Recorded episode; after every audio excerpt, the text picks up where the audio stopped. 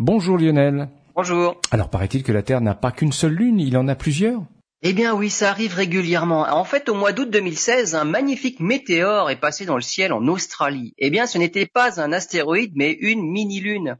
La Lune n'est pas le seul satellite autour de la Terre. Régulièrement, notre planète capture des petits corps que les astronomes qualifient alors de mini-lunes. À tout instant, on estime qu'en plus de la Lune, il y aurait aussi un corps d'au moins un mètre de diamètre en orbite autour de la Terre. Ce genre de corps qui vient d'ailleurs dans le système solaire et qui est temporairement capturé par notre planète est même extrêmement intéressant pour les astronomes car leur proximité permettrait de les étudier à moindre frais. En étudiant la trajectoire dans le ciel de la mini-lune australienne, les astronomes ont déterminé qu'elle avait tourné autour de la Terre pendant au moins 11 mois avant de décrocher de son orbite. Son diamètre a été évalué à 4 mètres.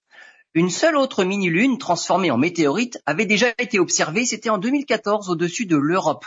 Mais avec les télescopes de nouvelle génération en cours de construction actuellement au Chili, les astronomes espèrent en découvrir bien plus encore.